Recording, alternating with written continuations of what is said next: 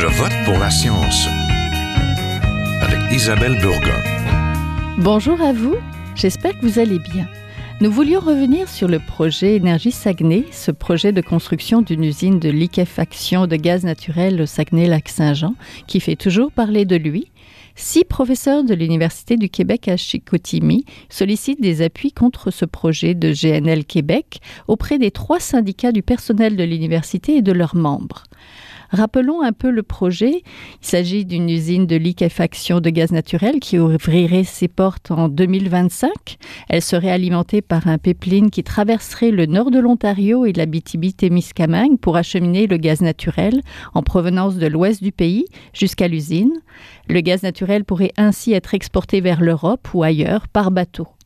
GNL Québec affirme que ce projet pourrait être carboneutre et que ce serait une bonne chose dans la lutte au changement climatique. Est-ce que le projet Énergie Saguenay pourrait vraiment compenser toutes ces émissions de gaz à effet de serre comme le soutient GNL Québec? Et quelles sont les répercussions environnementales d'un projet de cette envergure? Vous aimeriez également savoir comment la population accueille ce projet? Restez à l'écoute.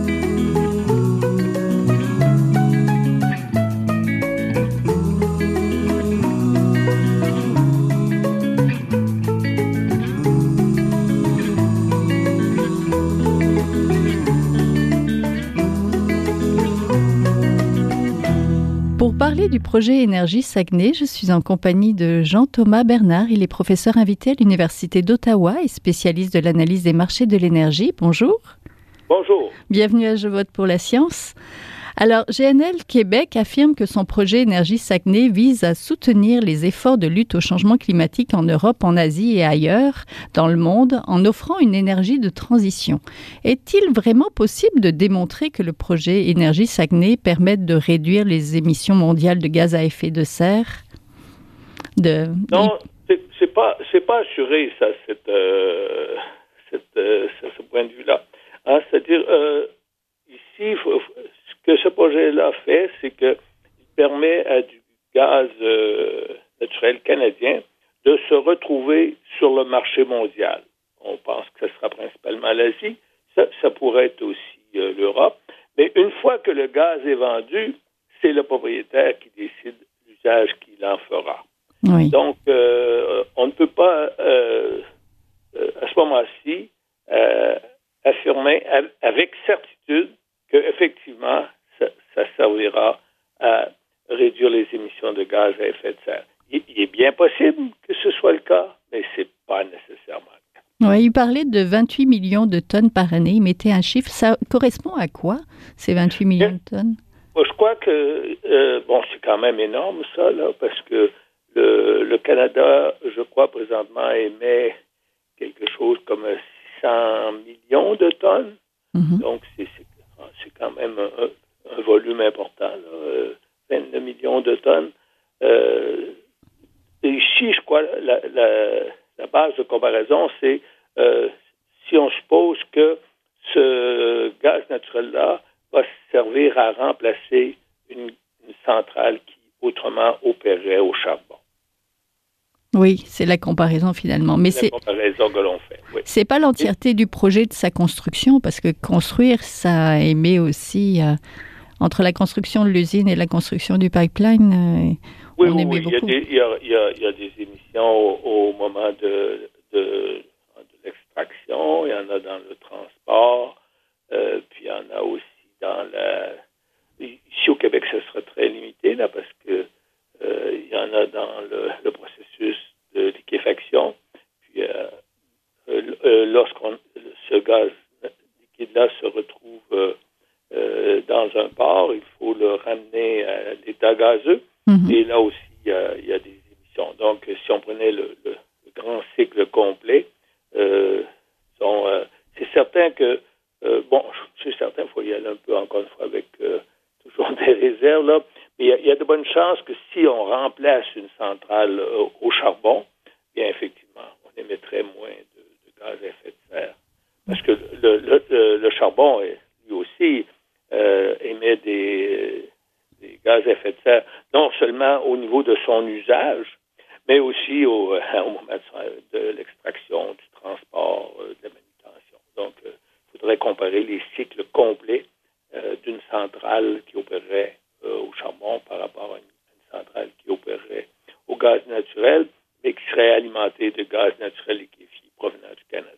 Oui, lorsqu'on parle de compensation, on suppose aussi que le gaz pourrait remplacer donc le charbon, vous l'avez dit, les centrales nucléaires, mais il pourrait remplacer aussi des énergies renouvelables comme le solaire et l'éolien, n'est-ce pas? Euh, Oui, ben, c'est-à-dire ici, euh, euh, donc, effectivement, mais le problème, comme on sait, le problème avec le, solaire et l'éolien, c'est l'intermittent. Mhm. Alors, on, on, peut comparer une centrale au gaz naturel avec une assez directement avec une, gaz, une centrale au, charbon parce que euh, les deux ont à peu près, le, euh, on peut réaliser à peu près ce qu'on appelle le même euh, coefficient d'utilisation. Hein, si on brûle plus de gaz, on produit plus d'électricité. Si on brûle plus de charbon, on produit aussi plus d'électricité. Mais on peut comparer ça. Et ça vaut aussi pour une centrale nucléaire.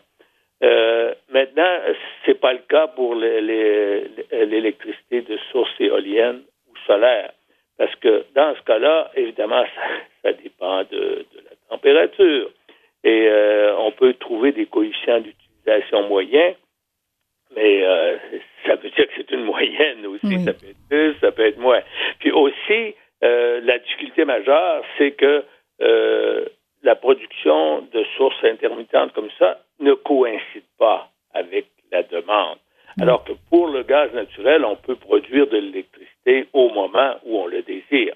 Mais ce n'est pas le cas. Donc ici, les comparaisons sont, plus difficiles, mais aussi euh, le, problème de l'intermittence donne lieu à une, source de génération qui est plus, euh, plus constante. C'est-à-dire, on ne peut pas euh, se reposer uniquement sur le, le solaire et l'éolien, parce que effectivement, il est possible qu'au moment où on veut l'utiliser, les centrales ne soient pas en opération. C'est déjà arrivé de façon euh, majeure en, Allemagne, là, il, y a, quelques années, où euh, l'ensemble de l'énergie euh, solaire avait fait défaut parce qu'il n'y avait pas d'ensoleillement et ça avait causé une demande majeure pour du remplacement et ça avait affecté les, réseaux voisins des, pays voisins. Donc, lorsqu'on utilise euh, euh, de l'énergie euh, intermittente, comme de, ces deux sources-là, il mhm. faut aussi prévoir un, système d'appoint.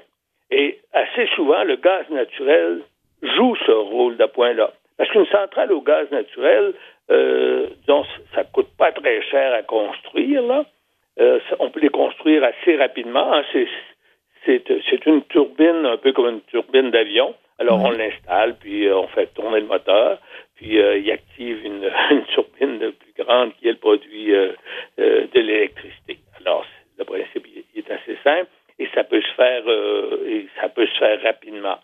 Donc, lorsque on, on, accroît le volume d'énergie renouvelable, comme le solaire et l'éolien, il faut prévoir aussi un système d'appoint.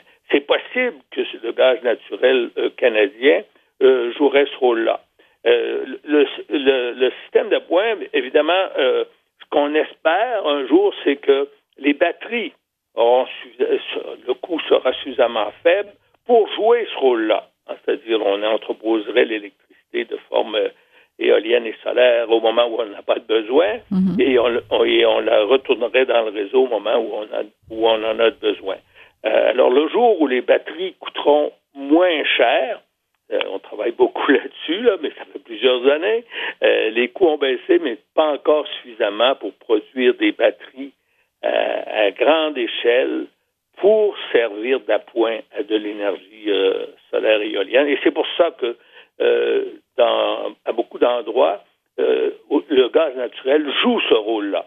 Alors, et, dans ce sens-là, on ne peut pas dire que ça remplace le solaire et, l'éolien. Au contraire, ça favorise sa pénétration. Parce que uniquement le solaire et l'éolien euh, auraient une intermittence qui ne serait pas acceptable. Oui, assez fiable. C'est peut-être pour ça que GNL Québec parle de transition dans la lutte des changements climatiques. Ils, présentent leur projet comme un projet de transition vers une énergie propre, c'est ça?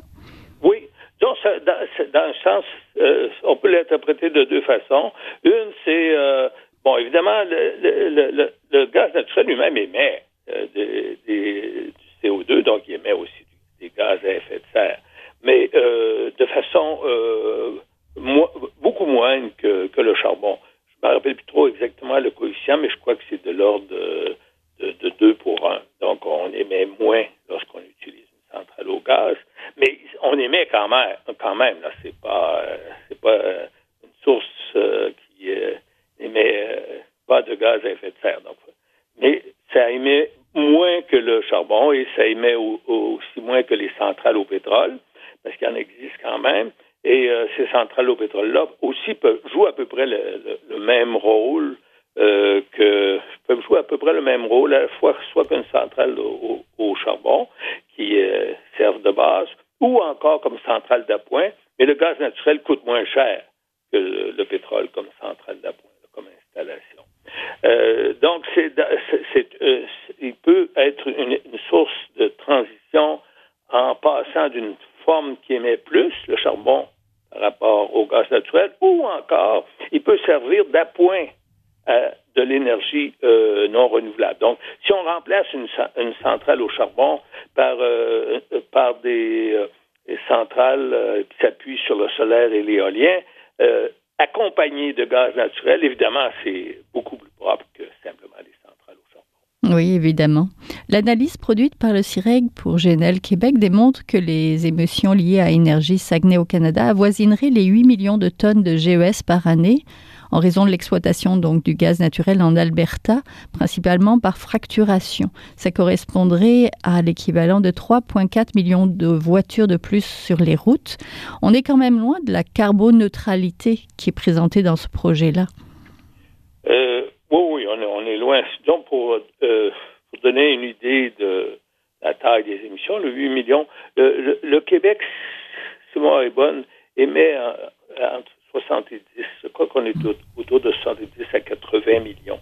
Donc, ça, correspondrait à peu près à, 10% des émissions de gaz à effet de serre euh, euh, du Québec. Ça, donc, c'est pas rien. Il faut dire qu'au Québec, euh, les émissions sont relativement faibles parce que nous, notre électricité provient de, de l'hydro et bon, l'hydro n'a pas une émission n'est pas une émission complètement euh, euh, n'est pas complètement libre d'émissions parce qu'au moment de, la mise à eau des, barrages, on, élimine une partie de la masse forestière. Puis euh, cette masse-là, elle, disparaît. Donc, c'est du carbone qui s'envole dans, l'atmosphère.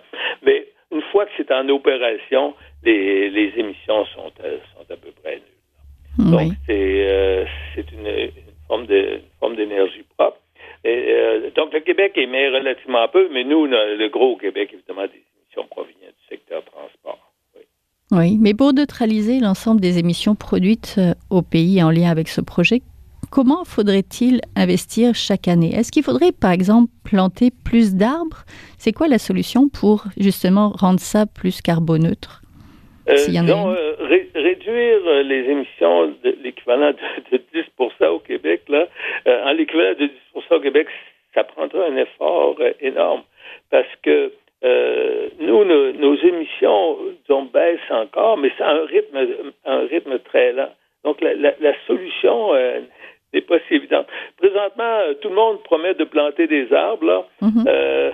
donc, moi, je, vois ça un peu avec une certaine réserve parce que la, le, il est difficile de s'assurer que effectivement, euh, lorsqu'on achète euh, un, tel, un tel permis, que ce permis-là va être respecté au cours de, hein, plusieurs années. Là.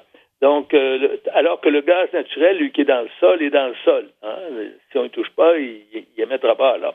alors que la forêt qu'on plante, c'est pas tout à fait assuré qu'elle dans un état pour euh, capter euh, le gaz, pour capter le gaz, les gaz à effet de serre et l'entreposer de façon permanente. On n'a qu'à regarder qu'est-ce qui se passe présentement en Australie. Évidemment, c'est euh, bon, il y avait de la forêt, mais aussi de la broussaille, mais présentement, ça émet beaucoup, ça. Mhm. Et donc, cette forêt-là va, va, probablement être régénérée en, partie, mais à cause justement des gaz, excusez, du réchauffement climatique, c'est difficile de prévoir quel est hein, le, le, stock de gaz le stock de, de, carbone qui va être entreposé de façon plus ou moins permanente. Alors, ça vaut ça pour les plantations qu'on réalise un peu partout, là. Oui, donc c'est pas en investissant justement dans les plantations d'arbres euh, qu'on rendra ce projet carboneutre. Non. Il y a, présentement une espèce d'engouement là pour ça parce que euh, bon, euh, en général, planter des arbres, c'est un acte qui est perçu comme positif. Hein, non seulement pour euh, capter le carbone, mais aussi pour euh, la, biodiversité et ainsi de suite.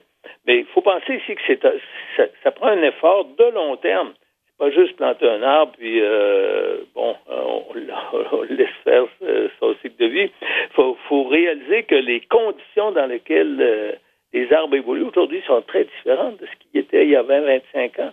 Donc, euh, euh, quel stock de carbone, finalement, sera euh, capté et maintenu? Parce que pas tout le capter, il faut le maintenir aussi, ce stock-là. Oui. oui, merci beaucoup. On était en compagnie de Jean-Thomas Bernard, professeur invité à l'Université d'Ottawa et spécialiste de l'analyse des marchés de l'énergie. Merci, professeur Bernard. OK. Bonjour.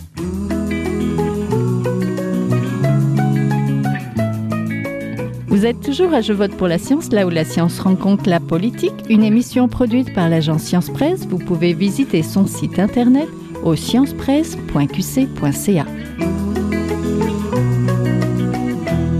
Je rejoins maintenant Adrien Guibert-Barthès, le porte-parole de la coalition Fjord. Bonjour.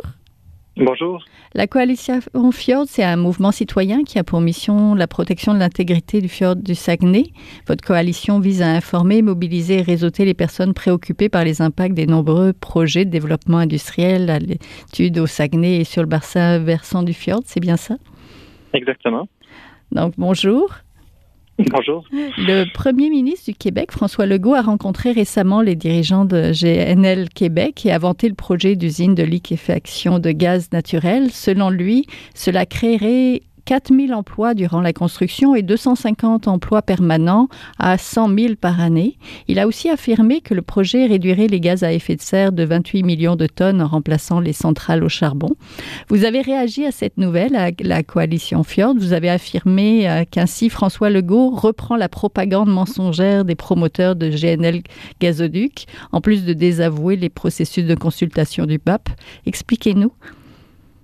Mais en fait, le, le gouvernement Legault, euh, ça peut être le, premier ministre autant que certains ministres, reprennent exactement mot pour mot ce que l'entreprise dit, alors que euh, leur affirmation est fortement critiquée par l'ensemble de la communauté scientifique à travers le Québec. Euh, ça fait, plus d'un an qu'on se mobilise au Saguenay, mais aussi il y a des scientifiques de, toutes les universités du Québec qui ont pris la parole en juin dernier pour dénoncer ce projet-là, et que plutôt que de réduire les gaz à effet de serre mondiaux, ce projet-là les augmenterait d'un minimum de 46 millions de tonnes de gaz à effet de serre. Euh, de CO2 en fait. Donc ça, c'est l'équivalent de soit 10 euh, 60 de la consommation de, de, de, des gaz à effet de serre au Québec, donc 60% des, gaz à effet de serre émis au Québec annuellement, ou la consommation de 10 millions de voitures. Euh, alors qu'on est très loin du, du chiffre d'entreprises qui disent, eux, on va réduire les gaz à effet de serre avec notre projet. Oui. Qu'est-ce qui vous inquiète le plus, la quantité de GES du projet ou l'impact du transit maritime des méthaniers sur le fjord? C'est un peu des deux, en fait. C'est parce, euh, parce, que c'est à deux échelles différentes. Le, Les mhm. gaz à effet de serre, évidemment, vont avoir des impacts sur l'ensemble de, de l'environnement planétaire. Euh, et le, le, trafic maritime causé par ce projet-là viendrait doubler le trafic euh, dans, dans, le, dans le fjord. Et euh, le fjord du Saguenay, c'est le, seul parc marin au Québec et euh, le seul euh, refuge pour les belugas. en fait, on, parle de refuge acoustique, étant donné que le beluga est un animal qui essentiellement se déplace avec les sons, un peu comme une chauve-souris sous-marine, si on mm-hmm. veut. Et euh, rajouter du trafic maritime dans son habitat euh, naturel, euh, le seul refuge acoustique au Québec, ben, aurait des, des conséquences euh, graves sur le rétablissement de cette espèce qui est déjà dans un dans un état difficile. Mm-hmm. Donc, le, le, trafic maritime va venir forcément avoir un impact sur le beluga et les autres espèces marines. On pense à d'autres types de mammifères marins, entre autres. Oui, à la, à la coalition, vous avez lancé une pétition contre les projets de GNL Québec l'an dernier. Qu'est-ce que ça a donné? Ben, en fait, euh, la pétition, on l'a lancée avec euh, plusieurs groupes citoyens euh, et environnementaux de la, région du Saguenay et on est rendu à 55 000 personnes qui ont qui ont signé contre ce projet-là. Euh, et pour l'instant, on continue d'amasser les signatures et on veut euh, sensibiliser les, gouvernements, autant au provincial qu'au fédéral, que ce projet-là n'a pas d'acceptabilité sociale et que ce projet-là, en fait, va à l'encontre de tous les objectifs de protection de la biodiversité, de réduction des gaz à effet de serre euh, qu'au au Québec, on, on se donne et au Canada, on se donne. Oui. Comment la population, justement, reçoit ce projet aujourd'hui? Est-ce qu'elle est toujours tiraillée entre le développement économique et la protection de l'environnement? Euh, oui, entre autres, mais c'est surtout que le, dans la région Saguenay, euh, en fait, on est bombardé d'informations de la part d'entreprises euh, payées à, à coût de, je, ne sais combien d'argent pour euh, la publicité dans les dans les médias locaux, et euh, ça, ça, ça mêle la population énormément. rajouté au fait que la compagnie distribue à, à tout vent des millions pour essayer d'acheter les gens. Euh, donc, en fait, elle va essayer de dire qu'elle va donner de l'argent aux universités, qu'elle va donner de l'argent à certaines communautés autochtones, par exemple. Et ça, avant même que le projet soit soit accepté ou soit euh, pleinement étudié, fait que la population est, est mélangée à travers le projet. Euh, mais de manière générale, euh, on sent que la pression augmente. Euh, la semaine passée, il y a eu une, une, lettre qui a été diffusée dans les médias euh, de la part des professeurs de l'UQAC qui, qui, qui, étaient contre ce projet-là. On sait euh, il y a plusieurs autres groupes de pression qui commencent à se, se faire entendre aussi. Donc, euh, on sent que la population de plus en plus euh, dénonce ce projet-là. Oui, vous avez parlé des belugas, mais quand on parle de, pense à la protection de l'environnement, quels autres risques il y a? La perte de biodiversité, qu'est-ce qu'il y a comme autre risque? Ben, En fait, ce projet-là, ce qu'il faut comprendre aussi, c'est que euh, une des tactiques de la compagnie, c'est de diviser son projet en deux morceaux, soit la partie euh, usine de liquéfaction euh, au Saguenay et la partie gazoduc. Euh, la partie gazoduc, on, en fait, le, le, ça sera un gazoduc de 780 km entre l'Ontario et le Saguenay. Et euh, on viendrait carrément raser un 780 km de long par 60 euh, mètres de large euh, entre le entre l'Ontario et le Saguenay, créant évidemment euh, la destruction de, de, de, de, de milieux humides, d'habitats naturels de plusieurs espèces. On n'a pas encore le total complet, étant donné que le, l'étude d'impact du gazoduc n'est pas encore déposée. Cependant, on s'attend évidemment à la destruction de, de, milieux naturels euh, de manière importante. Oui, et peut-être aussi quelques risques pour la santé et la sécurité des populations si jamais il y a, il y a un accident. Comment, Exactement. Comment réduire la dépendance aux énergies fossiles de la région, plutôt que, je vous cite encore, plutôt que de peindre en vert un projet d'hydrocarbures sales? Comment ben, on peut en fait, faire ça? C'est une bonne question parce que euh, on veut évidemment une transition, puis euh, dans toute transition, il doit y avoir des, des étapes. Euh, au Saguenay-Saint-Jean, une des filières d'économie qu'on trouve la plus prometteuse, et du point de vue de l'économie et du point de vue de l'environnement, c'est la biomasse forestière. Au Saguenay-Saint-Jean, évidemment, on a, beaucoup de forêts et le, le, potentiel de production de gaz issu de la biomasse forestière est assez important et euh, viendrait en fait réduire les gaz à effet de serre. Euh, parce qu'on plutôt que d'utiliser du gaz euh, qui, qui serait issu de la fracturation euh, hydraulique, donc la, la, technique par exemple pour le, le gaz de schiste, ben on viendrait euh, récupérer du gaz qui de toute façon est émis par la décomposition dans le sol ou par euh, par exemple les les centres de tri de déchets organiques putrescibles. OK. Concrètement, vous feriez comment? Ben, en fait, il y a, il y a une, à la coalition Fjord, on, on avance des idées. Cependant, de manière concrète, nous, on se, on se concentre principalement sur le projet de GNL Gazoduc et deux autres projets euh, miniers qui euh, auraient sensiblement une même catégorie d'impact euh, sur le fjord, parce qu'on a plusieurs autres, il y a d'autres projets dans, dans l'air. mais pour ce qui est de la, transition, c'est sûr que ça, ça prend la mobilisation des élus. et là, c'est, c'est plus à notre niveau. Donc, nous, ce qu'on, la coalition fjord, en fait, on a un mouvement citoyen qui qui dénonce les impacts du projet de GNL Gazoduc. Puis évidemment, on appuie toutes sortes d'initiatives, mais on n'a pas le, ni de ressources financières ni de ressources humaines pour euh, mettre en place concrètement d'autres alternatives. Quelle est la part de la population qui est le plus euh, concernée et inquiète? Euh, c'est ben, en Abitibi et au Saguenay, on a il y a beaucoup d'actions qui sont faites. Euh, de, toutes sortes, par exemple l'interpellation des élus ou euh, manifestations. Juste au Saguenay, on en a fait huit euh, dans la dernière année. Et euh, évidemment, les, étudiants sont, sont, sentent très concernés. Au Saguenay-Saint-Jean, les associations étudiantes, dans leurs manifestations qu'elles ont faites dans les derniers, derniers grands rassemblements, pointait directement le, projet de GNL Gazoduc. Euh, mais de manière générale, il faut comprendre que ce projet-là va avoir un impact sur l'ensemble du Québec. C'est pas juste le Saguenay ou le lac Saint-Jean, mais c'est aussi les gaz à effet de serre globaux du Canada qui vont augmenter. Ça la, la production de gaz qui serait faite dans l'Ouest canadien euh, et les émissions qui, évidemment, n'ont pas de frontières. Donc, euh, euh, si on augmente les gaz à effet de serre au Saguenay, ben, c'est aussi le, Québec et le Canada qui, qui reçoit les impacts et le monde en, général aussi. Oui, c'est pas juste un projet du Saguenay finalement, et ça concerne un petit peu plus largement euh, la population québécoise.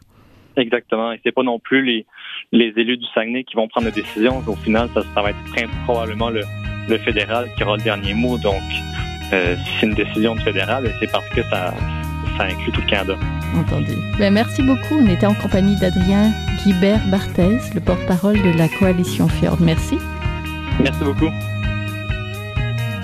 Voilà, c'est tout pour cette semaine. Je vote pour la science, c'est une production de l'agence Science Presse avec Radio VM, à la régie Daniel Fortin, à la recherche Aurélie Lagueux-Beloin, à la réalisation et au micro Isabelle Burguin. Vous désirez réécouter cette émission Nous avons des rediffusions tout au long de la semaine.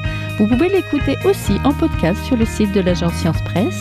Et si vous l'avez aimé, toujours, euh, n'hésitez pas à la partager. À la semaine prochaine. Jin Jiahua est un chercheur typique de ceux pour qui les progrès de la bioinformatique ont préséance sur le sens biologique et pour qui la grosse science constitue la seule logique. On y parle de génome de